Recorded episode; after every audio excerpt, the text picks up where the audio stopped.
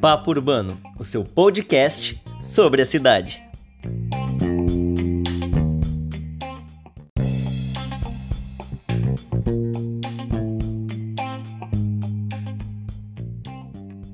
Olá, ouvinte! Começa agora o podcast Papo Urbano. Eu sou Jennifer Pontes, apresentadora e repórter universitária da Uni Santos. O programa de hoje é o quarto da nossa série especial sobre a mobilidade urbana. Dessa vez, nosso assunto será sobre a infraestrutura sustentável e sua importância no desenvolvimento da região metropolitana da Baixada Santista. E para agregar ainda mais essa discussão, nosso convidado deste episódio é o engenheiro cartógrafo e doutorando em Engenharia de Transportes pela Escola Politécnica da USP, Jones Alberto Vaz. Inicialmente, eu gostaria de agradecer a sua presença, Jones.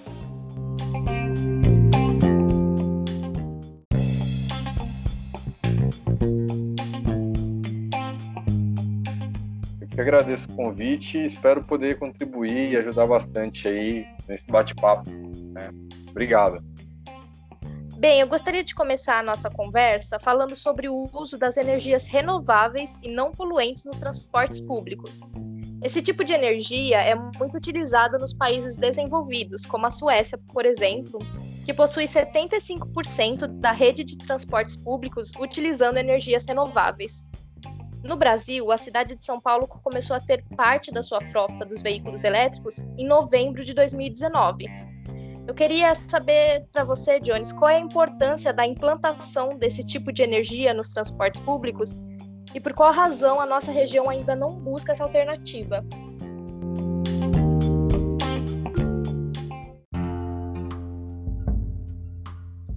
Começando né, pela questão da importância do uso né, de, de energia renovável e menos poluente ou não poluente, de baixa emissão de carbono ou de zero emissão, de carbono é a questão né, da, da nossa necessidade de desenvolvimento sustentável, de pensar o mundo é, através do meio ambiente, da conservação ambiental, o desenvolvimento através né, da sustentabilidade.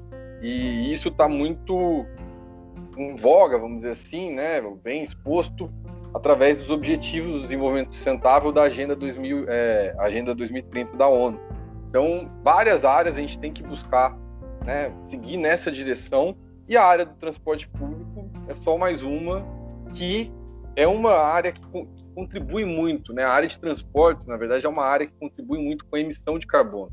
Então, ela é uma área em que tudo que a gente puder fazer para contribuir, para melhorar, né, nesse sentido, é importante. Em São Paulo, né, como você bem colocou, a gente já tem né, uma parte de, de frota de veículos elétricos em outros lugares do mundo. Você tem Sim. veículos elétricos sendo compartilhados, né, não só transporte público, mas você tem compartilhamento de, de automóveis mesmo, mas automóveis movidos a, energia elétrica, né, isenção de impostos, tem alguma série de, de benefícios aí, de incentivos para isso. Na nossa região, eu acho que é uma tendência a gente começar a trabalhar ou ver isso né? Já existe, na verdade, um, um né, para quem mora em Santos, um ônibus que estava passando, se eu não me engano, era um ou dois que estava na frota, que ainda é muito pouco, né, perto da frota que a gente tem, é, usando biodiesel, então com uma, uma taxa de emissão menor, ainda não era elétrico nem nada, mas que você já tinha essa possibilidade, você tem, na verdade é uma, uma possibilidade, você tem esse rumo, né, ou essa tendência sendo entrando dentro da, do nosso universo aqui na região metropolitana da Baixada Santista. Isso pensando né, no transporte público ônibus. A gente tem muito essa, essa questão associada, mas quando a gente pensa em outros modais de transporte público, como por exemplo o VLT, né, já é um outro modal aí, uma outra né, forma de transporte público que você tem né, é, outro tipo de energia sendo utilizada, energia elétrica. Queria só colocar uma curiosidade aos ouvintes. É, segundo a análise das emissões brasileiras de gases de efeito estufa e as suas implicações para o Brasil, ela relata que a principal fonte de emissões no setor de energia são os transportes, sendo que em 2018 eles responderam por 200,2 milhões de toneladas de CO2 e 49% do total das emissões, tanto dividindo os transportes de carga quanto de passageiro. Então, é algo realmente a se pensar para um futuro, né? Exato, e assim, é, além do transporte público, a gente tem que repensar também o transporte de carga. Né? O nosso transporte de carga é feito basicamente por rodovia. A maior parte é feita por rodo... em transporte rodoviário, né?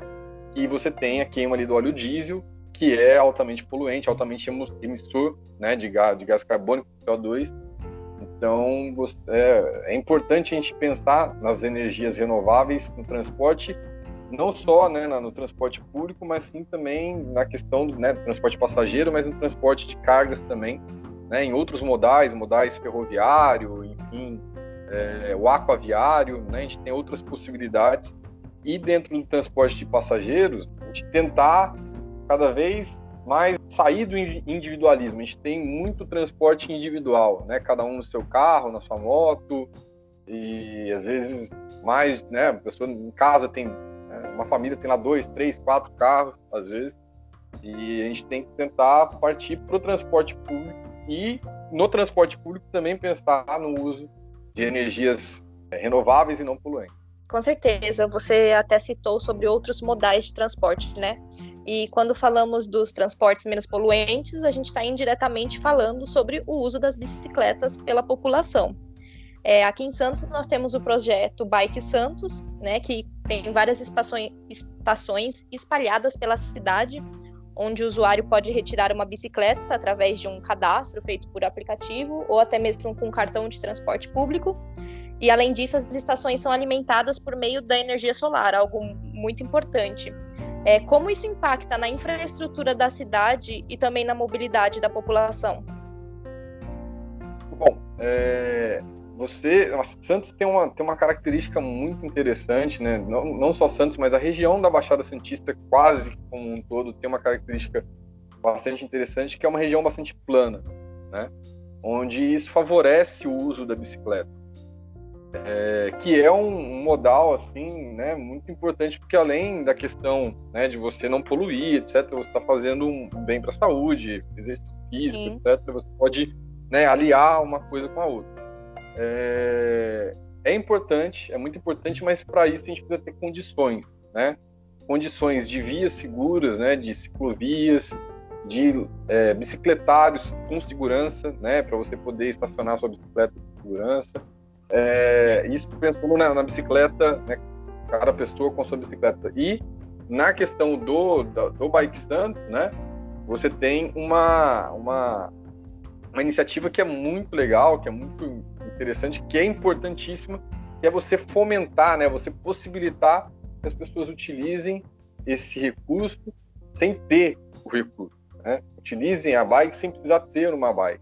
E para isso, né, o sistema, começo, quando no começo ele ainda era um pouco, tinha alguns problemas, você não conseguia saber se tinha vaga naquela estação, às vezes chegava, tinha algumas coisas desse tipo, que foi sendo melhorada com o tempo, foi né, evoluindo, e isso é importante, ainda tem bastante para ser evoluir, mas que é uma iniciativa é, aí é, quase 10 anos, vamos colocar aí um pouquinho menos, né? Deve ter uns 8, 7 anos que tem o Bike Santos, que né, é eu considero uma iniciativa de sucesso, um, um impacto bastante positivo tá? né, na mobilidade da, da cidade. E você acredita que o uso das bicicletas como meio de transporte principal é algo que deve ser planejado pelas cidades futuramente? É uma questão complexa, né, de se, de, de se pensar, de se, de se, debater, porque tem muito da questão cultural, tem muito do, de interesses né, de empresas automotivas, da indústria do petróleo, enfim, tem muita questão, muita coisa em jogo, muita coisa envolvida.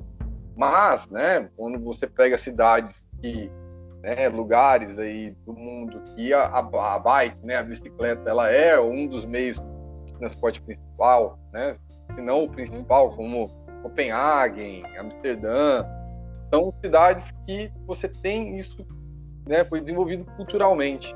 E você tem toda a estrutura cicloviária, você tem bicicletários, você tem espaços para isso.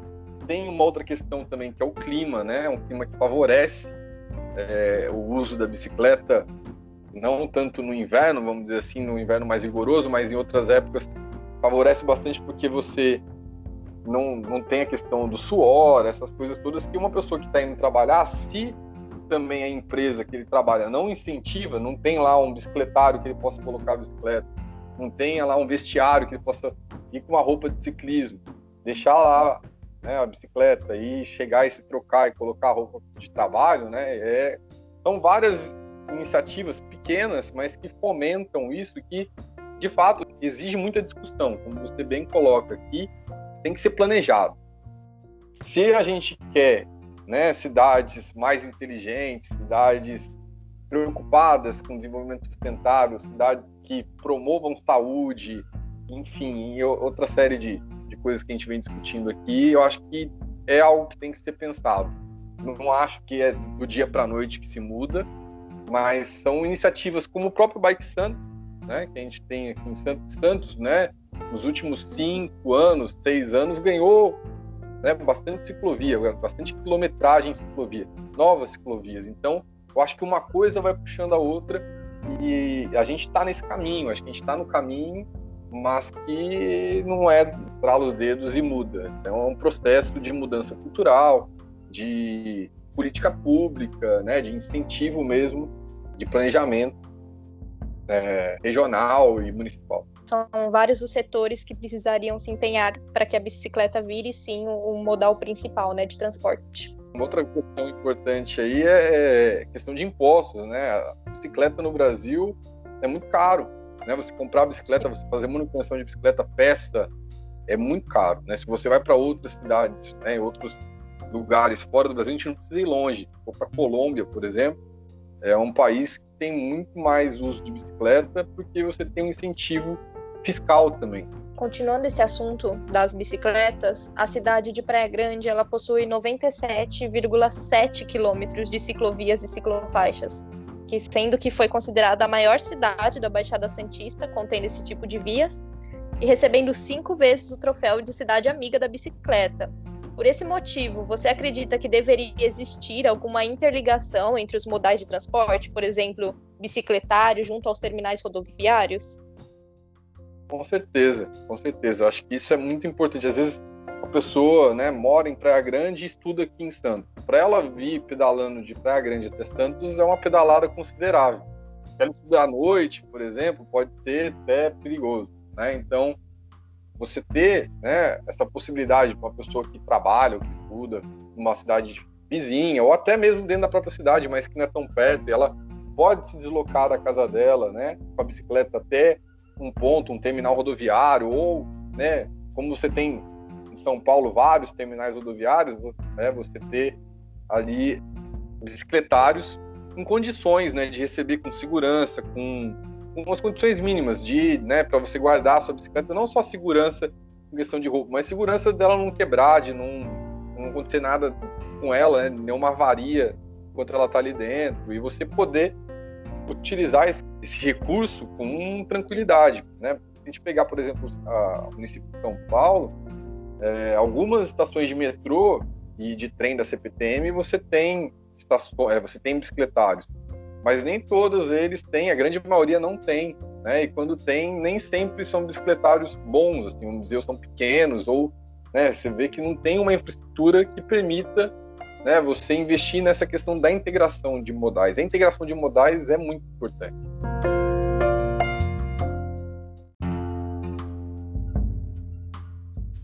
Além desses assuntos que nós já abordamos, é, também faz parte, ao meu ver, por exemplo, da boa infraestrutura de uma cidade a pavimentação das ruas e avenidas. Porque além de prevenir alagamentos durante as chuvas, a pavimentação melhora o deslocamento dos veículos na cidade. Porém, muitos locais da nossa região ainda apresentam falhas nesse tipo de investimento, principalmente nas áreas mais afastadas do centro. Como você acredita que isso está impactando no funcionamento da nossa mobilidade? A questão dos pavimentos, né, da infraestrutura, vamos dizer assim, não é só é, a gente fala do pavimento, né, mas tem toda a questão de sinalização. Uma, uma placa que não está bem colocada, ela já pode gerar é, vários problemas, né? É, semáforos, entre outras questões. Mas o pavimento é algo que é mais próximo da gente, né? O mais próximo é o que, que chama atenção primeiro, né? Porque um buraco ou alguma irregularidade né, pode causar ali, acidente. Então, isso de fato impacta, principalmente quando está mais né, para as pessoas que moram fora né, da região mais central, né, ou das regiões, vamos dizer assim, mais é, economicamente mais desenvolvidas dos municípios. Isso tem, tem um impacto, né? né essas razões que eu acabei de citar, né, da, de causar lentidão, de causar estresse, de causar avaria, né, de causar ali problemas com manutenção. Você tem que gastar dinheiro, né, você vai ter um custo ali maior com a manutenção do veículo, seja veículo, a bicicleta ou um carro. Né? Você vai ter problema ali, né? Vai, vai ter um gasto né, maior do equipamento. Tá? Então, isso de fato impacta bastante é, e é algo que tem que ser pensado na nossa região, né? Que tem uma região que chove bastante, que tem muito vento, tem, Sim. né? Por estar numa numa área costeira, que tem muito alagamento, etc. Você tem que pensar. Então, tem toda uma área dentro da, da engenharia de transportes que pensa, só estuda pavimentação, só estuda aí compostos, né? Como você gerar asfalto, eh, pavimento asfáltico, outros tipos de pavimento que são mais indicados para uma situação de seca, mais indicados para uma situação onde você tem muito vento e muita chuva, tipo de solo, outro tipo de solo, tipo de uso, né? O uso também é importante. Né? O, o material que você vai pavimentar para bicicleta tem que ser diferente do material que você vai pavimentar para carro, que é diferente de uma rodovia que passa muito caminhão. Né? Então uhum. você tem também, tudo isso é importante, tem que ser pensado e planejado, porque também evita gastos, recursos né, públicos aí de, é, de você ter que ficar toda hora recapeando, né, fazendo toda a repavimentação ali asfáltica dos locais ali da, dessas áreas. Tanto que tem uma notícia que saiu em abril de 2020 que fala até que a cidade de Guarujá está inovando nessa questão de pavimentação usando uma espécie de espuma que além de ser uma mistura de reciclagem, ela ajuda na durabilidade.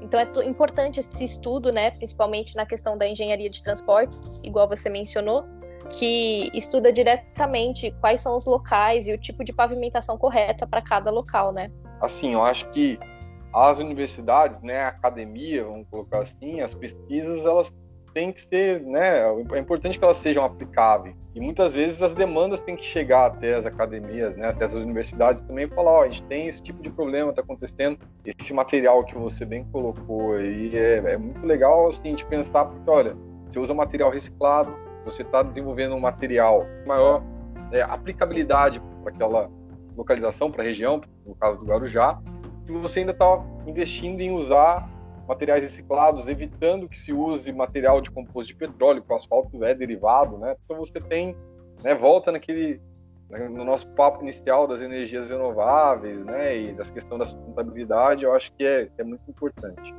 né, pensar nessas soluções. Outra questão que está diretamente ligada às principais vias das cidades são os corredores exclusivos para o transporte público. Aqui na Baixada eu cito como um exemplo bem conhecido o VLT, que está transitando entre as cidades de Santos e São Vicente por enquanto. Além da redução no tempo de percurso destes transportes, porque esse tipo de passagem especial beneficia os usuários? Além da questão, né, da, como você coloca, da redução do tempo de percurso, é, que é algo importante, muitas vezes, né, você fazer você ter o deslocamento, né, gastar menos tempo no deslocamento, você tem uma outra questão que tem a ver com o tempo, que é a garantia de que você vai, você vai chegar naquele tempo. É, é muito o VLT, né, e os outros corredores exclusivos de transporte público, eles estão menos suscetíveis a engarrafamento, enfim, menos suscetíveis a problemas no tráfego, tá? No Sim. tráfego da, da região, né? É óbvio que pode acontecer um acidente de alguma coisa que gerar algum problema, mas ele é muito menos suscetível. Então, você tem uma garantia muito maior, né, do de que eu vou sair em tal horário e muito provável que eu vou chegar em, naquele horário, não vai ter nenhuma, vamos dizer assim, mudança, né, ou alguma algum imprevisto, tá? Ele está bem menos suscetível a esse imprevisto. Você tem uma questão, né, do VLT por exemplo, que a questão pode ser considerada aí com, né, de estar tá um sistema que polui menos, né, porque usa energia renovável, enfim, usa energia elétrica. E o risco de acidente também, quando você está numa, né, nesse sentido, por essa, por essa razão. Igual você acabou de dizer, muitas pessoas às vezes não usam o transporte público pelo medo do tempo, né? Sendo que se cada pessoa que sai com seu carro acumula, né, veículos nas vias, que causam um trânsito enorme e isso causa muito mais demora do que se todos pensassem em utilizar né, um transporte público. Exato, exato. É, a, a, gente tem que começar a criar essa cultura, né, e fomentar essa cultura transporte público, da bicicleta e de outros meios, né, que agridem menos tanto o meio ambiente, mas também o, o trânsito, o próprio trânsito. Bem, o nosso último assunto desse programa vai tratar sobre o futuro dos centros comerciais da região. Com um fluxo cada vez maior de moradores e turistas, os veículos estão perdendo espaço para a movimentação dos pedestres. É algo inevitável essa transformação dos centros comerciais em áreas de lazer voltada aos pedestres? Essa mudança você acha que trará aspectos positivos para a infraestrutura da nossa região? Bom, mais uma vez a gente cai na, na questão cultural, né, na questão da cultura. O importante é, é, é, que vai trazer benefícios, vai, né, a gente tem vários exemplos ao redor do mundo aí de que soluções que foram criadas como essa, né, foram tomadas nesse caminho, por exemplo, Nova York, entre outros, né, que foram para essa direção. Você tem um, um ganho ali para o comércio local e regional, você tem um aumento de qualidade de vida, você tem muita, muita coisa que melhora, né? Você criar espaços que são ali exclusivos ou nem sempre precisa ser exclusivo, mas que ele seja amigável ao pedestre. Muitas vezes ele pode ser compartilhado, em alguns, né, em alguns casos. É ideal, é muito interessante quando a gente tem espaços exclusivos para pedestres ou, né, que sejam, vamos dizer assim, proibidos, né, ou vetados aí para veículos automotores, que você pode colocar pedestre, bicicleta e outros tipos de, né, de veículos menos agressivos, vamos dizer assim, que né, gera, gera muito ganho, porque as pessoas começam a viver mais a cidade. Né? Então você tem essa, essa questão, né, essa cultura do viver a cidade, de estar na cidade, de vivenciar, de andar, né, de estar ali a pé, de compartilhar do aquele local, do, do comércio, enfim, eu acho que isso é é algo que é bastante interessante de ser pensado. A gente tem algumas iniciativas, né, quando você tem uma feira, né, que você tem a, a segregação de uma via para as pessoas ali fazerem as compras da feira, é algo nesse sentido. E que, uhum. né, às vezes, ah, mas pô, atrapalha no trânsito, atrapalha naquele dia, mas não é, não é, não é que atrapalha, ele ajuda muito mais do que atrapalha. Mesma coisa quando você tem o fechamento da, da, da avenida da, da Orla da Praia aos domingos, né, um trecho dela para mim, né, na minha opinião, o comércio que tem ali próximo à praia, porque as pessoas estão andando ali a pé, estão indo para ali, né, a pé, estão passeando, estão vivendo aquela região e eu acho que isso só traz benefício. Seria a transformação de uma cidade humanizada, né? Pelo que você mencionou. Exato, tem uma linha né, dentro da, da área né, da arquitetura e urbanismo que é de cada vez a gente fazer, né, ou direcionar cada vez mais a cidade para as pessoas. As cidades são para as pessoas, né? elas não estão para os carros, não estão para as máquinas. A gente, as cidades são, no final das contas, são para nós, para nós, né? São para as pessoas. A gente precisa viver a cidade, né? E estar vivenciando isso. Eu acho que a gente precisa criar essa cultura e criar condições em infraestrutura e políticas, né? Que fomentem isso, que vão para esse caminho.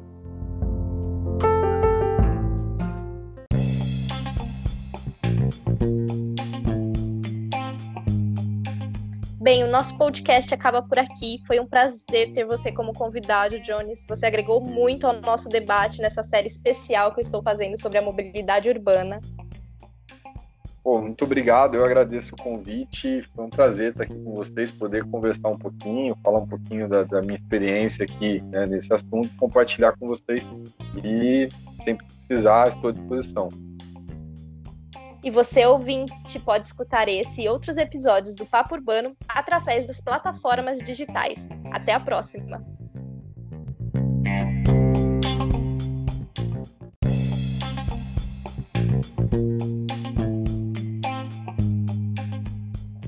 Este foi o Papo Urbano, seu podcast sobre a cidade.